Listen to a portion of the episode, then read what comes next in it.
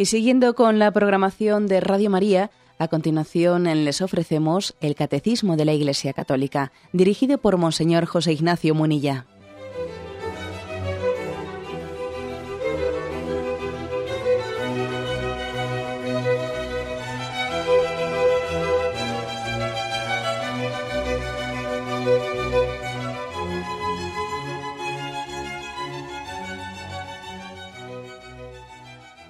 Un cordial saludo a todos los oyentes de Radio María. Un día más, con la gracia del Señor, proseguimos el comentario del Catecismo de nuestra Madre, la Iglesia. Después de haber explicado, eh, dedicamos cinco programas a la explicación del Ave María, concluye este apartado del Catecismo que habla de la oración en comunión con Santa María, Madre de Dios, concluye con dos puntos, el 2678 y 2679 que queremos abordar hoy si tenemos tiempo. Dice el primero, la piedad medieval de Occidente desarrolló la oración del rosario en sustitución popular de la oración de las horas. En Oriente la forma litúrgica del acacistos y de la paráclisis se ha conservado más cerca del oficio coral en las iglesias bizantinas, mientras que las tradiciones armenia, copta y siríaca han preferido los himnos y los cánticos populares a la Madre de Dios. Pero en el Ave María, la Teotoquía, los himnos de San Efrén o de San Gregorio de Narek, la tradición de la oración es, es fundamentalmente la misma. Bueno, como veis, un, un texto, un punto este en el que hace pues eh, tiende una mano, acordaros de que este, lo he dicho varias veces a lo largo de la explicación del catecismo, que este catecismo que tenemos entre manos tiene una gran conciencia de que la Iglesia respira con los dos pulmones, el pulmón de Occidente y de Oriente. Que nosotros los latinos, especialmente pues por ser mm, ampliamente mayoritarios en el mundo católico, tenemos el gran peligro de olvidar la tradición oriental de la Iglesia y al mismo tiempo es un catecismo con una gran sensibilidad ecuménica, especialmente hacia el mundo ortodoxo, que es el que está más cerca, con el que estamos más cerca de llegar a la plena unión, la plena comunión en la fe. Aquí hay cuestiones, o sea, sobre las oraciones marianas de las que ya hemos hablado. Por ejemplo, recuerdo que aquí tuvimos ocasión de hablar de ese himno de la Cacistos y leímos sus estrofas principales, lo comentamos, con lo cual no me voy a repetir en ello, ¿no? En cuáles son las formas de las tradiciones de Oriente a la invocación a María, que es una auténtica riqueza de cómo a María se le invoca con, una riqueza teológica muy grande, ¿eh? grandísima. Como ya está dicho en programas anteriores, no me voy a repetir en ello. Lo que me parece importante quizás reseñar es lo siguiente. El rosario, el rezo del rosario, ha ocupado en la tradición de Occidente, especialmente pues, en los últimos siglos, ¿eh? ha ocupado el puesto que en Oriente tiene la oración de Jesús. Los que han leído ese famoso libro del peregrino ruso, o libros similares que hablan de esa oración del nombre de Jesús, esa oración litánica de repetir una y otra vez acompasadamente el nombre de Jesús, Jesús, Hijo de Dios, Salvador, ten piedad de mí que soy un pecador. Esa forma que hay de orar en Oriente, en la que acompasando con nuestra respiración va, se va repitiendo una y otra vez el nombre de Jesús de manera que nos empape. Orar con una sola palabra, para entendernos, orar con una palabra de una forma que va poco a poco penetrando, penetrando en nosotros. Bueno, pues entenderá que el correlativo en Occidente de esa oración oriental es la oración del rosario. Que coste que también entre nosotros se hace esa oración del nombre de Jesús. ¿eh? Por ejemplo, Santa Teresita de Lisieux dice ella sus escritos que ella repite llena de confianza la oración humilde del publicano y la repite muchas veces. Jesús, Señor, dice que no se, no se atrevía, lo tenéis en Lucas 18, si no me recuerdo, que aquel publicano no se atrevía a levantar los ojos al cielo y solamente decía, ten compasión de mí, que soy un pecador. ¿Mm? También Santa Teresita hacía ese tipo de, oración.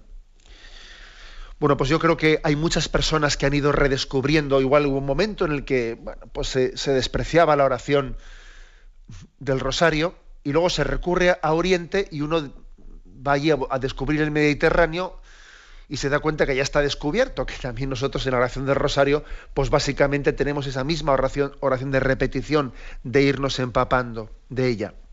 Que igual habíamos despreciado, pues diciendo que, que podía ser muy superficial, que uno puede rezar el rosario sin darse cuenta de nada, que queriendo únicamente, pues, em, cayendo en, pues, en peligros deplorables, como que es únicamente el querer cumplir el rezo de, de unas metas que se ha puesto de rezar tales tantas Ave María sin, sin entrar para nada en ese misterio de la oración, siendo una oración superficial. Claro que hay, claro que hay peligros. También hay peligros en la oración oriental.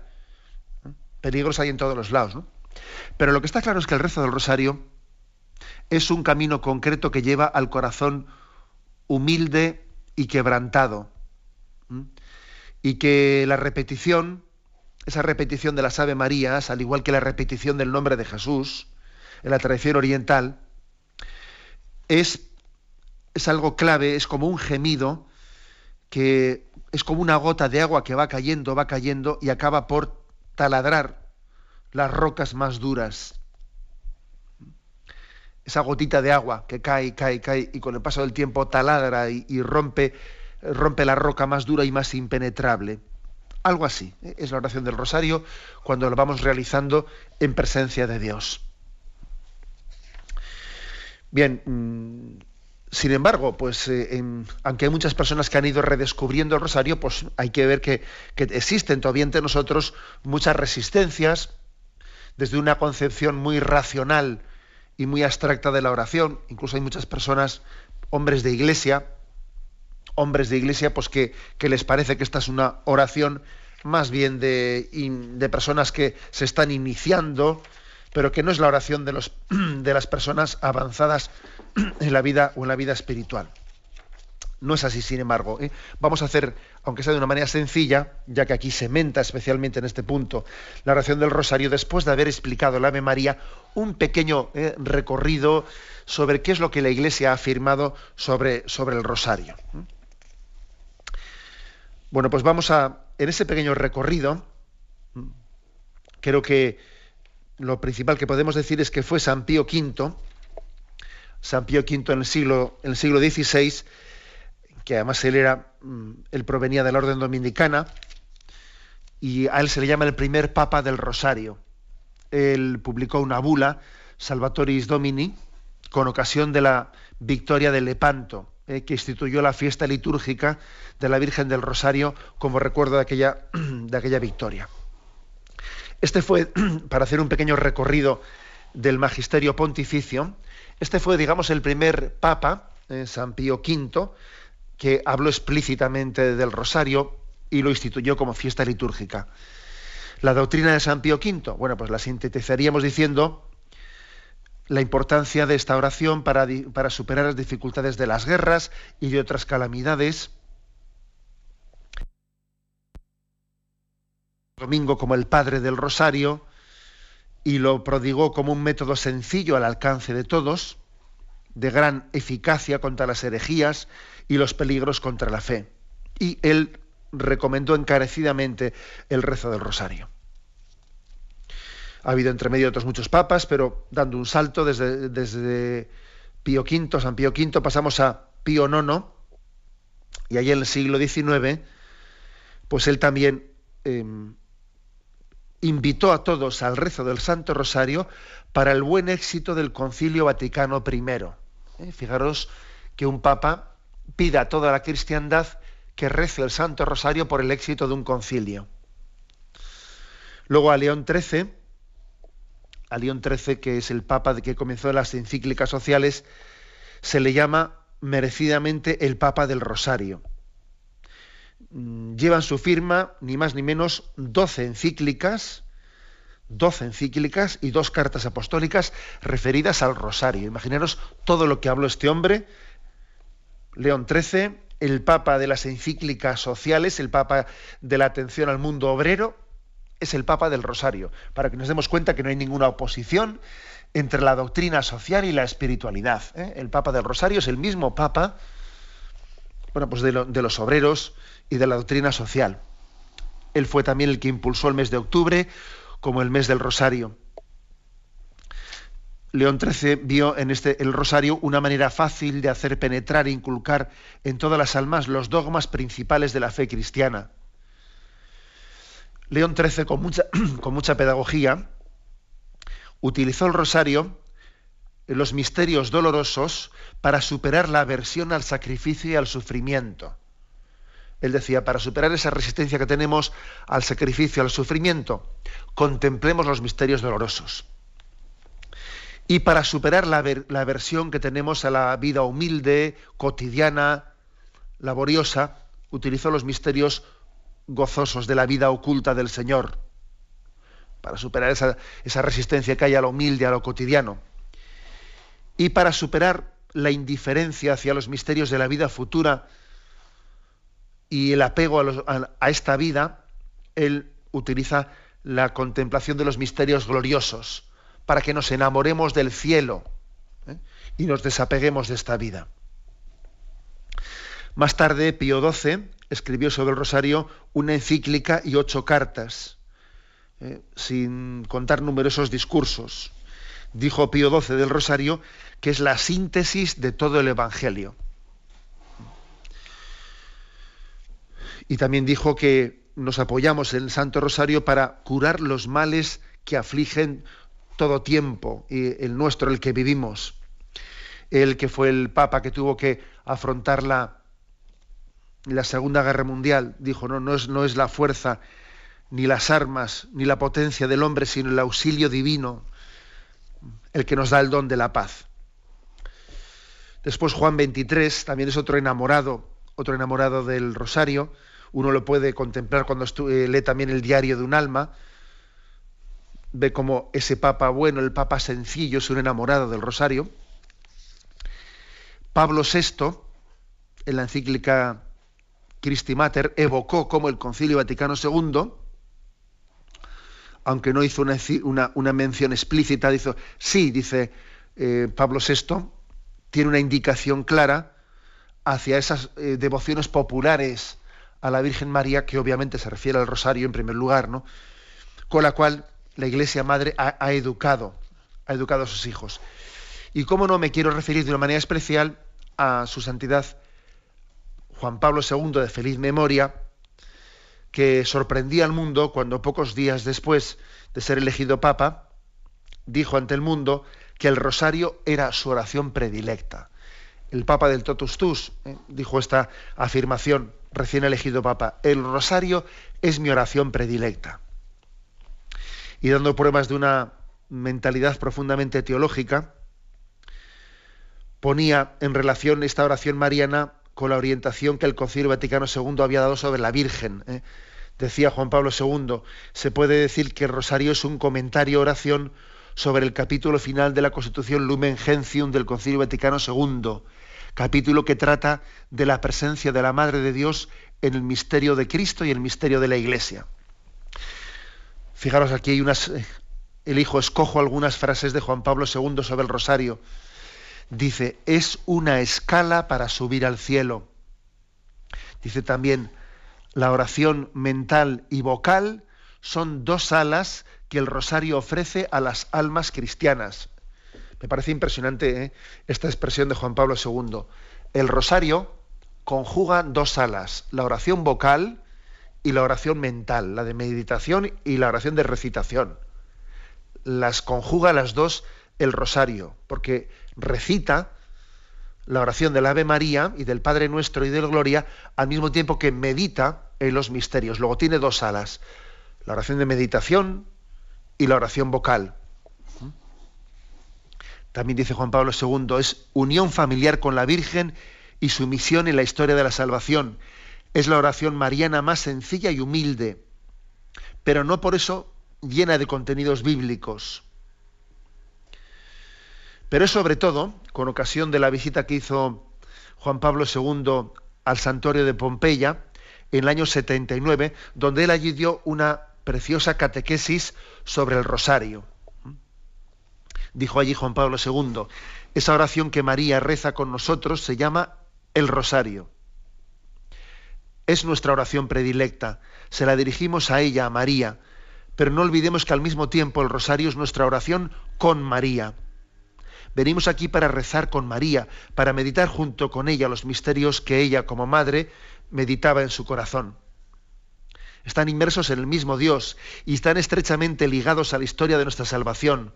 Por eso esta oración de María, inmersa en la luz de Dios, sigue al mismo tiempo abierta siempre hacia la tierra, hacia los problemas de cada hombre, hacia todos los problemas humanos. Esta oración de María, este rosario, es precisamente así porque desde el principio ha estado invadido por la lógica del corazón. En efecto, la madre es corazón. Y la oración se formó en ese corazón, mediante la experiencia más espléndida, mediante el misterio de la encarnación. Fijaros que aquí Juan Pablo II dice algo que parece que brota de su corazón contemplativo, y es que el rosario, el Ave María, han nacido del corazón de María. Del corazón de María ha nacido el rosario. Y Juan Pablo II llegó también a contar, a contar en, algunas alocuciones su experiencia personal sobre el rosario, cómo él llevaba al rosario todos los encuentros personales que él solía, solía mantener. Por ejemplo, en una locución suya dice, en las últimas semanas he tenido ocasión de encontrarme con muchas personas. Os aseguro que no, he dejado de traducir esas relaciones personales en el lenguaje de la plegaria del rosario. Él lleva sus encuentros personales al lenguaje de la plegaria del rosario. De hecho, él solía entre entre cada encuentro, dentro de su apretada agenda, entre encuentro y encuentro, entre cada cita que él tenía, rezaba un misterio del rosario antes de recibir a la siguiente visita. O sea, que llevaba al rosario los encuentros personales que estaba teniendo. Bien, hay por lo tanto mucho que decir sobre lo que los papas, especialmente en los últimos cinco siglos, han dicho sobre, sobre el rosario. Hay un, hay un dilatado magisterio. Eh, basta recordar lo que he dicho de León XIII, que tenía 12 encíclicas sobre, sobre el rosario. Tenemos un momento de reflexión y continuaremos enseguida.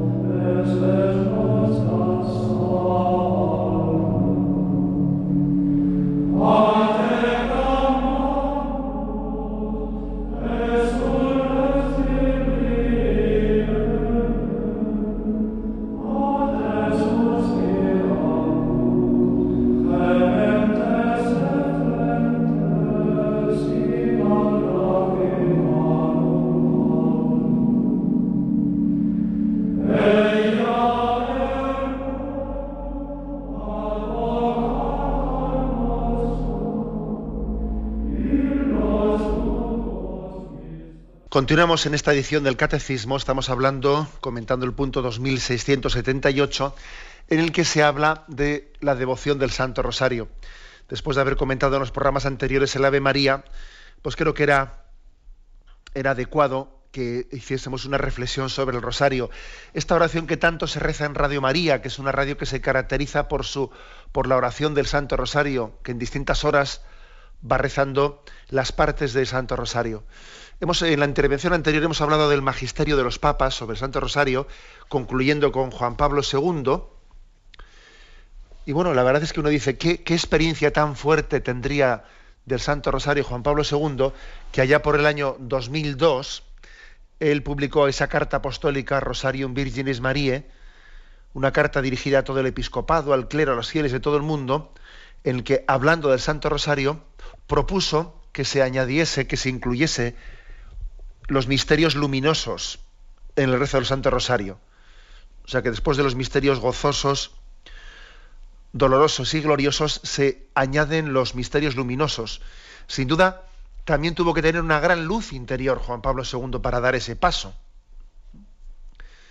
esos misterios luminosos de la vida pública de Jesús, el bautismo el río Jordán, el milagro de las bodas de Caná, el anuncio del reino de Dios, la transfiguración, la institución de la Eucaristía, venían a complementar los misterios de gozo, de dolor y de gloria. Y de esta manera se termina, se termina por, por entender que el rosario es una oración claramente evangélica. Ya Newman, el cardenal Newman,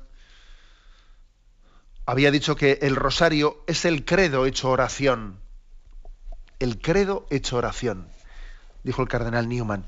Y está claro que es una oración profundamente evangélica. Del Evangelio toma las oraciones, por ejemplo, el Padre Nuestro, el Ave María, que combina el saludo del ángel con el elogio de Isabel, el Gloria al Padre, que es el desarrollo de la fórmula trinitaria pronunciada por Jesús cuando envió a los discípulos al mundo y si bautizad en el nombre del Padre, del Hijo, del Espíritu Santo. O sea, que son oraciones evangélicas. Y qué decir de los contenidos de los misterios, de los misterios gozosos, luminosos, dolorosos y gloriosos. ¿eh? Es una oración profundamente evangélica. De todos los misterios del rosario, únicamente hay dos, que son el cuarto y el quinto gloriosos, que no están explícitamente en la escritura la asunción de María a los cielos en cuerpo y alma, y la coronación de María como reina señora de cielos y tierra. Paramos que no están explícitamente, pero sí están eh, implícitamente en la escritura. Basta recordar cómo también se habla de esa mujer coronada, coronada por el sol, que es imagen también de la coronación de María como reina de cielos y tierra. Es una oración profundamente evangélica, es una oración cristocéntrica, cristocéntrica alabando a María, no se hace otra cosa que proclamar y anunciar continuamente la gracia por la cual ella es Madre de Dios. La Ave, María es una incesante alabanza a Cristo. Y Cristo constituye el objeto central del rosario. Fijaros bien, ¿eh? el objeto central del rosario es Cristo, no es María. Cuando nosotros decimos María, ella dice Jesús. O sea, el objeto final del rosario es por María a Jesús. Es una oración eclesial. ¿eh? Hemos dicho que es evangélica, cristocéntrica, claro que es profundamente eclesial. Eh, la finalidad de, este, de esta oración es el acto de fe que vivido con María nos une a toda la iglesia. Dice Lumen Gentium 53, está unida en la estirpe de Adán, María, con todos los hombres que necesitan de salvación. Es verdadera madre de los miembros de Cristo, por haber cooperado con su amor a que naciesen en la iglesia los fieles. O sea que María nos enseña, nos ayuda a hacer el acto de fe.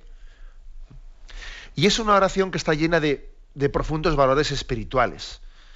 Primero, porque es una oración sencilla. Es la oración de los pobres de Yahvé. Y no solo porque puede ser practicada por los más humildes, sino también porque es el itinerario hacia la humildad. La rezan los humildes y también los que somos complicados ¿eh? tenemos un camino hacia la humildad. Es una oración contemplativa, porque es la aplicación de nuestra inteligencia a un misterio, a los misterios del rosario, y nos da la capacidad de posar una mirada enamorada esto es muy importante, ¿no? La capacidad de ser contemplativos, fijándonos en los misterios del Señor. Estamos aquí de alguna manera acostumbrándonos a mirar los episodios de su vida con actitud que nosotros suscite gozo o sufrimiento o gloria. Eh, es como misterios de gozo, que, que nosotros que nos gocemos con Cristo, que suframos con Él, que participemos de su gloria, que seamos iluminados con su luz. O sea, no es ver como espectadores, no, no, sino que provoque en nosotros los mismos sentimientos. Lo que dice Filipenses, tened vosotros los mismos sentimientos de Cristo. Dolor con Cristo doloroso, que dice San Ignacio de Loyola en sus ejercicios espirituales. Gozo con Cristo, gloria con Cristo, participar de Él, de sus sentimientos. Es una oración contemplativa que nos hace eh, no menos espectadores, sino participantes activos de la vida de Cristo. Muy catequética, ¿eh? muy catequética, porque nos ayuda a la asimilación de los misterios, que respeta los ritmos de la vida, ¿eh? se adecúa a los ritmos de nuestra vida. De una manera similar a como la oración de la liturgia de las horas pues va intercalando a lo largo de, de, las horas, la oración de laudes, eh, tercia, sexta, nona, víspera, también, también la oración del rosario se adecua a los ritmos de nuestra vida y cada uno la va intercalando y la va rezando allá donde su vida, donde su jornada, donde su agenda, su horario más adecua para descansar con María en el Señor. Uno tiene que ver en qué momento se intercala las Ave Marías, etcétera.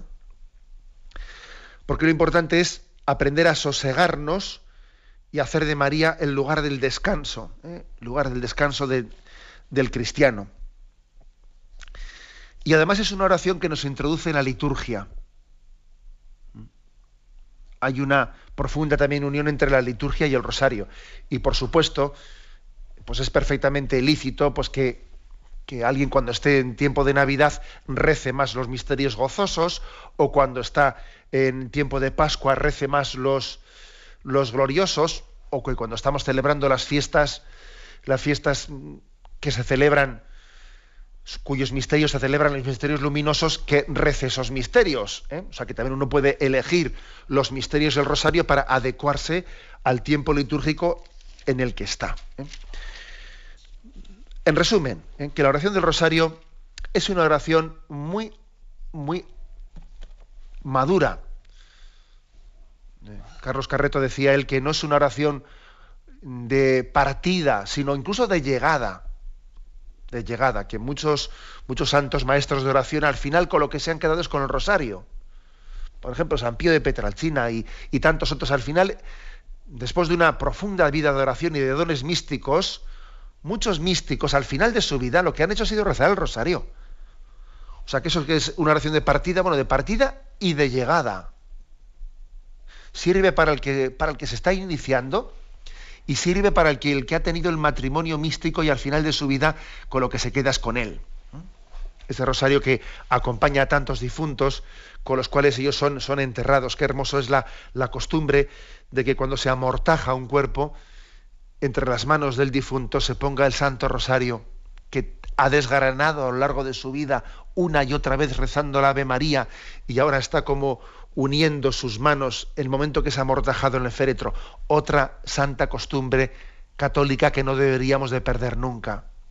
Que el rosario envuelva, ¿no? ate nuestras manos en el momento de, de ser amortajados. Y acordémonos de que hemos dicho tantas veces, Santa María, ruega por nosotros ahora y en la hora de nuestra muerte. Y así lo simbolizamos, especialmente en esa costumbre cristiana a la hora de ser amortajados. Tenemos un momento de reflexión y continuamos enseguida.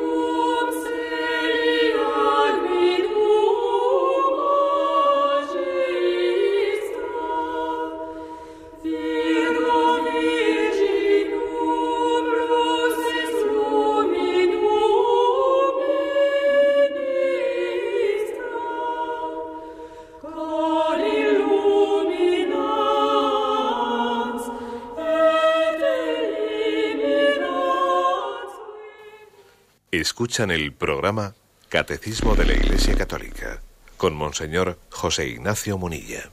Pasamos al punto 2679, con el que se termina este capítulo en comunión con, Santa con la Santa Madre de Dios. Dice, María es la orante perfecta, figura de la Iglesia. Cuando le rezamos nos adherimos con ella al designio del Padre, que envía a su Hijo para salvar a los hombres.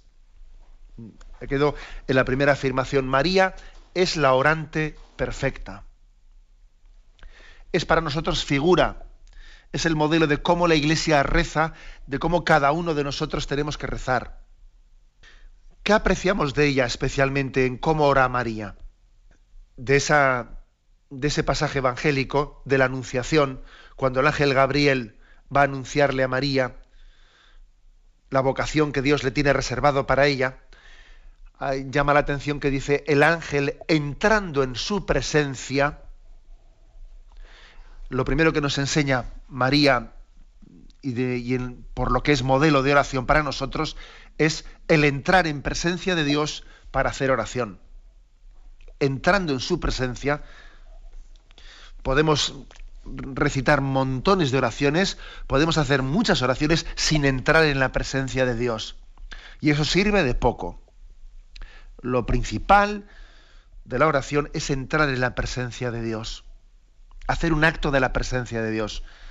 Y en eso María es modelo perfecto. También María es modelo perfecto por la plena apertura ante Dios. Ponerse en presencia de Dios es quitar todas las barreras que podamos tener. Quitar todas las barreras, es decir, yo vengo a Dios con la plena disponibilidad. No es tú allí y yo aquí o pídeme lo que quieras, pero no me toques esto, porque he puesto unos topes, unos límites a lo que Dios pueda decirme. No, no tengo ningún tope, no tengo ningún límite. He aquí la esclava del Señor, hágase en mí. O sea que María es modelo de nuestra oración porque ella pronuncia el heme aquí, hágase. Que nosotros también deberíamos de llevar a nuestra oración siempre como disposición de partida la disposición de partida es entrando en presencia de Dios, que digamos, heme aquí, aquí estoy, hágase tu voluntad. ¿eh? En este sentido dice la Iglesia que María es mm, la orante perfecta y el modelo de oración para nosotros.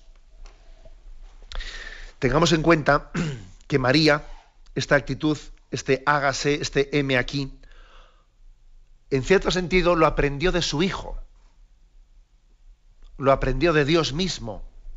Lo aprende de su Hijo en cuanto a Dios. Fijaros que Jesús dice la carta a los hebreos que al entrar en este mundo, Jesús dijo, he aquí que vengo para hacer tu voluntad.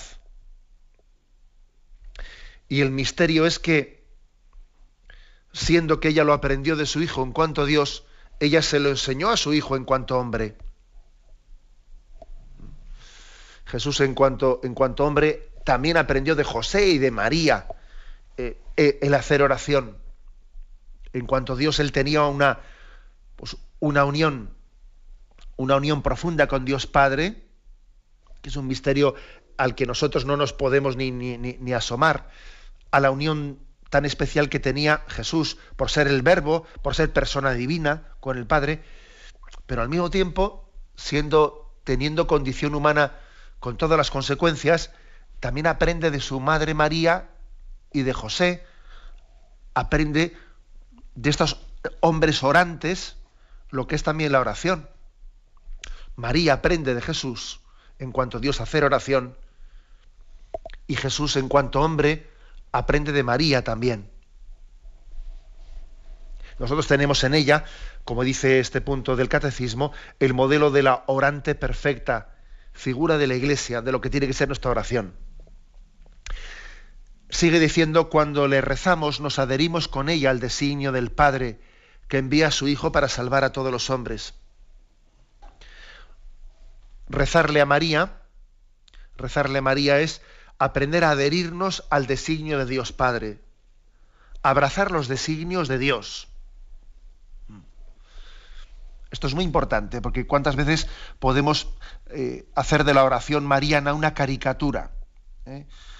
Rezo las Ave Marías, rezo el rosario, mm, pidiendo unas determinadas gracias, sin darnos cuenta que la gracia de las gracias es el adherirnos a la voluntad de Dios. El rosario, el rosario es una, una pequeña cuerda por la que nosotros tiramos de Dios, pero Dios tira de nosotros eh, y nos eh, sume en su, en su, voluntad, la cual estamos llamados a, a abrazar plenamente. Es otra afirmación. Seguimos adelante, dice, como el discípulo amado, acogemos a la Madre de Jesús, hecha Madre de todos los vivientes. Aquí lo importante es, eh, en, esa palabra que nos dijo Jesús en el Calvario al pie de la cruz, mujer, ahí tienes a tu hijo. Eso María lo hizo perfectamente. Fijaros cómo a lo largo de toda la historia de la salvación, María está cumpliendo eh, la encomienda que Jesús le, hizo de estar siempre junto a nosotros, de estar cuidando a sus hijos. Es más, voy a decir una cosa, las apariciones marianas, las revelaciones marianas que pues con el indio, el indio, Juan Diego allá en, en, Guadalupe y en Lourdes con Santa Bernadette, etcétera, no dejan de ser, no dejan de ser el cumplimiento de lo que Jesús le encomendó a su madre. Ahí tienes a tu hijo.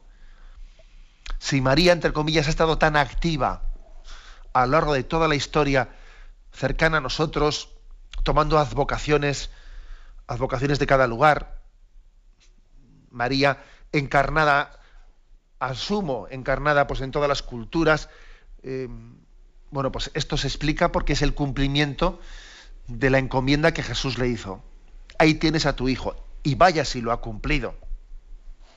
Estando cerca de nosotros, de nuestros sufrimientos. Pero al mismo tiempo también nosotros tenemos otra palabra de Jesús. Ahí tienes a tu madre, acógela, acógela. Porque es como si uno, si un náufrago, náufrago está, está quejándose porque está a punto de ahogarse y se queja a Dios, le dice, mándame, eh, sálvame. Pues, si ya te he lanzado el salvavidas y el salvavidas es María, agárrate a él y no te quejes tanto y agárrate al salvavidas. ¿Eh? Ahí tienes a tu madre, acógela. Que muchas veces lo más duro para nosotros suele ser el, el no dejarnos cuidar. Lo, lo, que más nos cuesta a nosotros es ser dóciles y dejarnos cuidar y dejarnos querer. Eso nos cuesta, somos, somos tercos y nos hemos imaginado que Dios nos tiene que salvar no sé de qué manera, ¿eh? con un helicóptero que llegue ahí y nos coja y nos salve. Que no, que te ha mandado un salvavidas. Agárrate a él. Tú querías un helicóptero, pero si, si es mucho más seguro para ti esta barca de salvación, y esa barca de salvación es la iglesia y es María, súbete a ella y no te quejes tanto y no pidas un helicóptero explico, esto, es importante, ¿eh? porque así como María ha cumplido la perfección la encomienda de Jesús, ahí tienes a tu hijo, no sé si nosotros hemos cumplido también la encomienda, ahí tienes a tu madre, acógete a ella. ¿Eh? Estamos siempre quejándonos y de hecho ese medio que tenemos de María, pues no nos agarramos a él, no, no hemos hecho de María la tabla de salvación que Dios ha querido darnos con ella en nuestra vida. Tenemos poca devoción mariana, sí ahí la tenemos, pero la tenemos muchas veces aparcada.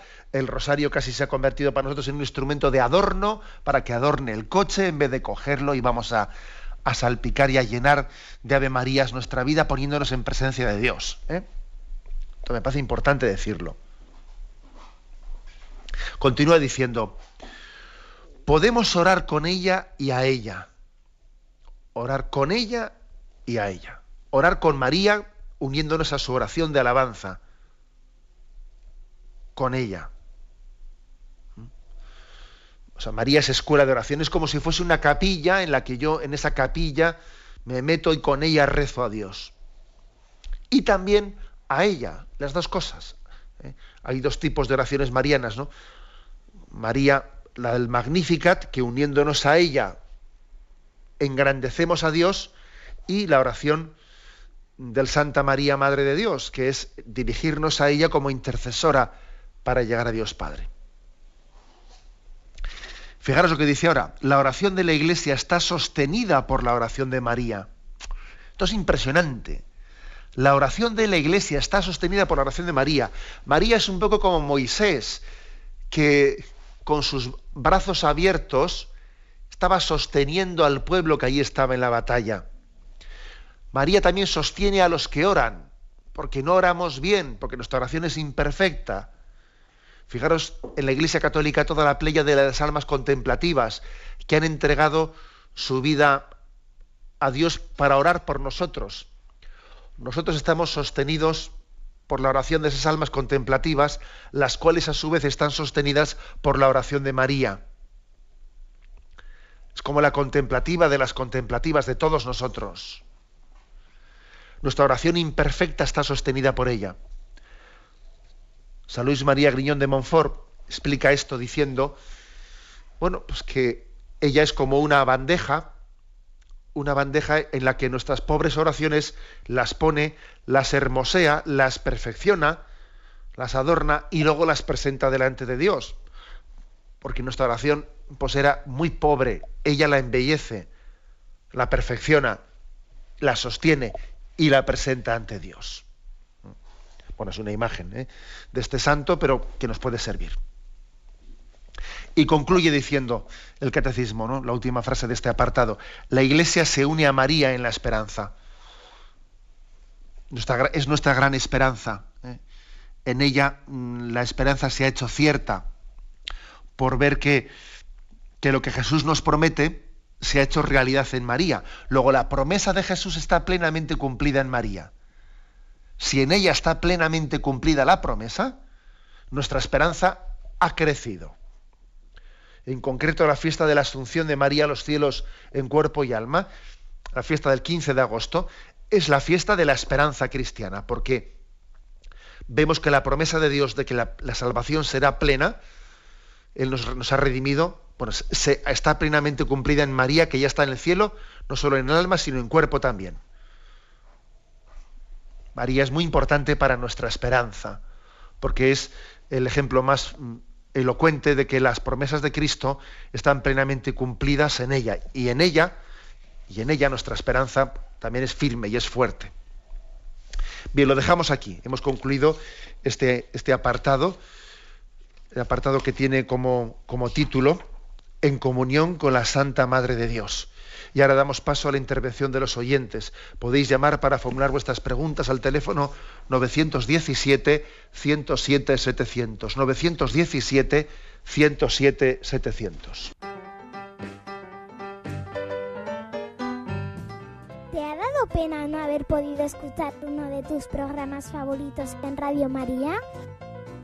Pues no te preocupes, que no te lo has perdido lo puedes recibir en tu casa, así que tranquilo. Para pedirlo, llama por teléfono a Radio María, indicando el nombre del programa y la fecha. Ah, y que no se te olvide dar tus datos para que te lo puedan enviar. Te llegará por correo un CD o DVD que podrás escuchar en un reproductor de MP3. Y si quieres tener grabados algunos programas para poder escucharlos en cualquier momento, pues lo mismo, Llamas a Radio María y atenderán tu petición. El teléfono es 917 107 700. Recuerda, 917 107 700. Radio María, la radio de la alegría. Escuchan el programa Catecismo de la Iglesia Católica con Monseñor José Ignacio Munilla. Sí, buenos días, ¿con quién hablamos? Buenos días. Buenos días, adelante, le escuchamos. Buenos días, monseñor. Me llamo Alberto eh, y me gustaría preguntarle, eh, el cuerpo humano se compone de cuerpo y alma que es infundida por Dios, eh, pero en, algunos pasajes y alguna gente escuchó que es cuerpo, alma y espíritu. yo creo que el espíritu es el Espíritu Santo que viene cuando es el bautismo, pero me gustaría que usted me, me lo aclarara, por favor. Y también saber cuándo se editó la edición nueva del Catecismo de la Iglesia Católica. Muchas gracias y, la paz. De acuerdo. Pues mire, el Catecismo de la Iglesia Católica fue publicado en el año 1992. ¿eh? Es la culminación del Concilio Vaticano II. En el fondo, el Concilio Vaticano II podríamos decir que está inconcluso hasta que no se publica el catecismo que recoge eh, todo el Concilio Vaticano II y al mismo tiempo toda la tradición anterior. También el Concilio de Trento tuvo un catecismo posterior, ¿eh? que fue una manera de llevarle al pueblo el contenido del Concilio de Trento. Algo así pasa con este catecismo, ¿no? que es, la culminación del Concilio Vaticano II. Con respecto a lo primero que dice, pues, mm, pues ciertamente no es un tema fácil. Y sé que hay, hay autores que le dan muchas vueltas, pero yo creo que es correcto lo que usted ha dicho. ¿eh? O sea, antropológicamente, eh, en el hombre, en el hombre, el hombre está compuesto de cuerpo y alma, el cuerpo que es mortal y el alma que es inmortal. Y cuando se habla en, en algún momento de espíritu, pues lógicamente no es una tercera parte distinta al cuerpo y al alma, sino al Espíritu de Cristo, el Espíritu que anima tanto nuestro cuerpo como nuestra alma. Eh, nosotros somos un cuerpo espiritual y un espíritu encarnado, eh, se dice también, ¿no? Cuerpo espiritual y espíritu encarnado. Bien, entonces digamos que mm, si distinguimos que esas dos partes de la antropología, que es el cuerpo eh, mortal y el alma inmortal, el, del espíritu en el espíritu podíamos eh, hacer referencia a la animación del Espíritu Santo tanto a nuestro cuerpo como a, nuestra alma. Adelante, pasa un siguiente oyente. Buenos días. Buenos días. Sí, le escuchamos. Adelante. Mire, yo soy de aquí de, Ávila. Me parece que tiene usted. Respecto al Santo Rosario, pues que, por ejemplo, los misterios luminosos, pues no soy capaz de aprendérmelos y, tengo que tenerlos delante y, casi nunca los rezo. O sea, que rezo todos los demás misterios, y pero menos, los, los, luminosos. Y también, pues, quería pedirle un consejo con acerca de que empiezo el rosario y le, y le empiezo de muy buena voluntad, pero que me distraigo a veces cuando quiero darme cuenta de, ay, ya, ya me fui. Y algunas veces, pues, eh, eso pues me preocupa y digo, pues el rosario, el rosario no ha sido bien rezado. De acuerdo. Acuérdense los oyentes cuando llamen de, apagar la radio para que no se acople, ¿no? Como ya habréis observado que ocurre algunas veces en algunas llamadas. Bueno, yo creo que con respecto a, los misterios luminosos,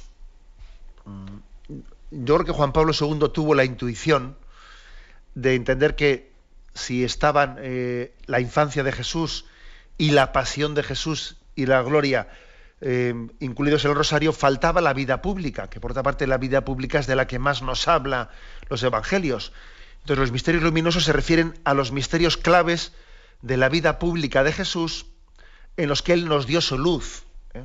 El bautismo de Jesús en el río Jordán, el milagro de las bodas de Cana, el anuncio del reino de Dios, que es la proclamación de la llamada a la conversión, la transfiguración, el monte Tabor y la institución de la Eucaristía estos cinco misterios, hombre, yo creo que puede ser bueno que, tengamos cada uno pues nuestra pequeña, eh, dice la oyente que, que no logra aprenderlos de memoria. Pues hombre, yo creo que somos muchos los que tenemos las cosas medio aprendidas de memoria, pero al final nos viene bien tener siempre eh, pues alguna pequeña estampa en la que estén las cosas resumidas. Yo creo que eso nos viene bien a todo el mundo. Pero sí, es un gran enriquecimiento ¿no? el, que, el que hizo Juan Pablo II. Con respecto al, a esa mm, bueno pues a esa especie de sensación de insatisfacción que cuenta el oyente porque el rosario a veces lo, rezamos mm, con un cierto margen de distracción en esa pregunta bueno en eso que ha dicho el oyente seguro que nos vemos y digo en primera persona del plural nos vemos mucho reflejados porque nuestra oración es imperfecta nos distraemos bien yo creo sin embargo sin embargo que el rosario peor rezado es el que se queda sin rezar es el que se queda sin rezar. Y yo creo que mm, para poder llegar a rezar bien, obviamente suele tener que ser necesario, bueno, necesario, inevitablemente ocurre que muchas veces hemos tenido que, hemos tenido que rezar imperfectamente. Yo escuché el ejemplo de que un alfarero, para poder llegar a hacer eh, pues la vasija, va quitando barro, barro que es sobrante, y al final es poco el barro que se queda en, la vasija. De, el mazacote principal que puso en medio, él ha ido quitando, quitando. Algo así pasa con la oración. Al final, la oración de calidad eh, nuestra, pues no, es poca, pero eh, no hubiésemos podido llegar a tener la oración de plena calidad si no hubiésemos puesto el, trozo de barro entero al principio, que luego se ha ido quitando la, oración más imperfecta, más imperfecta, y ha quedado la, la que más en presencia de Dios nos ha ponido. Nos ha puesto, perdón.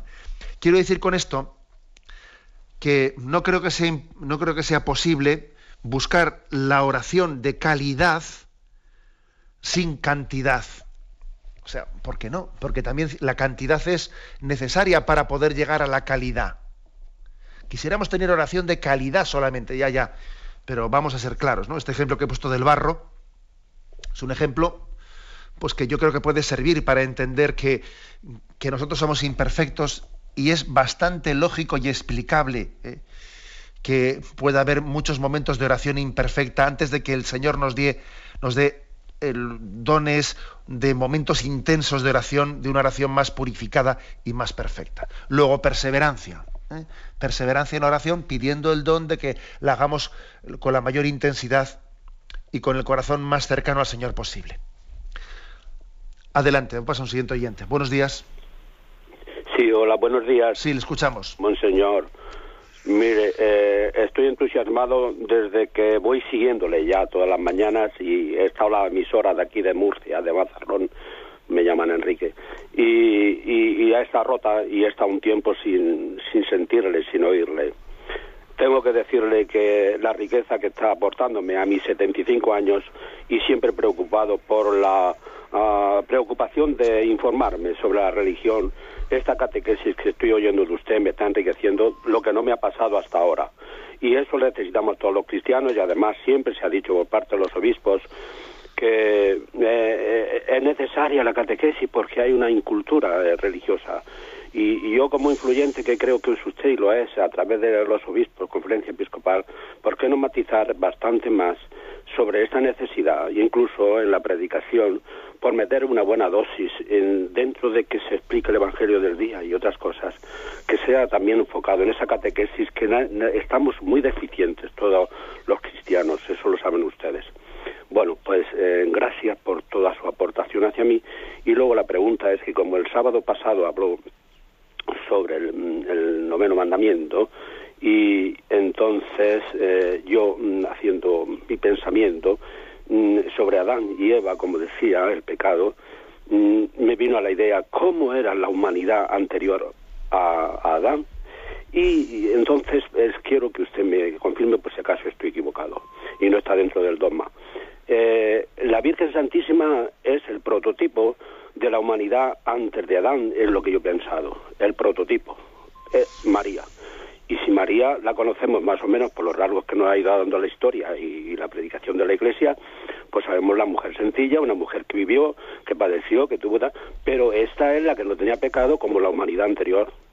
Y yo pienso que mm, me doy la respuesta yo mismo en este sentido, de que fijándome en María veo la humanidad que Dios creó al principio y quiero que me dé la respuesta si estoy equivocado o no. Un abrazo fuerte y les sigo siguiendo, les sigo mucho y le aprecio mucho. Un abrazo.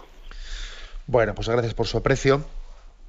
Aunque yo creo que cada uno en esta vida, cada uno metemos nuestro, nuestro granito de arena. ¿eh? Y yo creo que, que, bueno, que tampoco eh, usted ha descubierto aquí en Radio María pues una ayuda muy grande para su catequesis y bendito sea Dios, ¿no? Pero vamos, que no creo que comience con, Radio María y con este programa, ni mucho menos, ¿no? La obra de catequesis que, se hace a otros muchos niveles en la Iglesia. Usted la ha descubierto en este programa, pero que no le quepa duda que aunque estoy con usted en que tenemos que Mm, intentar tener una catequesis lo más directa posible, mm, lo más sencilla y aplicadora a, la, vida concreta. Tenemos que hacer eh, ese gran esfuerzo, pero que yo creo que se hace a muchos niveles. ¿eh? Se hace, lo que pasa es que usted lo ha descubierto aquí y ahora en este momento. Pero bueno, con respecto a su pregunta, eh, vamos a ver, antes, bueno, la, humanidad comienza con Adán y Eva, con lo cual, más que hablar de la humanidad antes de hablar de Eva, de Adán y Eva, había que hablar de Adán y Eva antes de pecar. ¿eh? Porque antes de Adán y Eva no, no, existía humanidad, sino que ellos son el comienzo de la humanidad, como los primeros hombres. Mm, mm, se dice de María que es la nueva Eva. Yo no me atrevería a decir, no, es que sería incorrecto, que claro, que, que la mm, que Eva que Eva era lo que María es ahora, sería incorrecto, porque María tenía unos dones preternaturales que no son ni mucho menos los dones sobrenaturales que ahora tiene María. ¿eh? Este es, esto ocurre no únicamente con María, sino también con nosotros, que nosotros estamos llamados a recibir una abundancia de gracia después de haber, después de haber sido redimidos por Jesucristo, una abundancia de gracia superior a la que tenían Adán y Eva antes de haber pecado.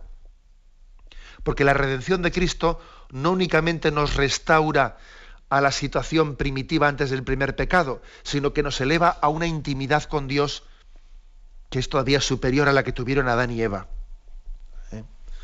Por supuesto, eh, cuando decimos que María es la nueva Eva, no es únicamente en el sentido de que ella em, que Eva estuviese en la misma situación de María. No, no, obviamente María está llena de gracia y no podemos decir de Eva que estuviese llena de gracia. ¿eh? O sea, es, es, otro nivel distinto. ¿eh? Bien, tenemos el tiempo cumplido. Me despido con la bendición de Dios Todopoderoso, Padre, Hijo y Espíritu Santo. Alabado sea Jesucristo.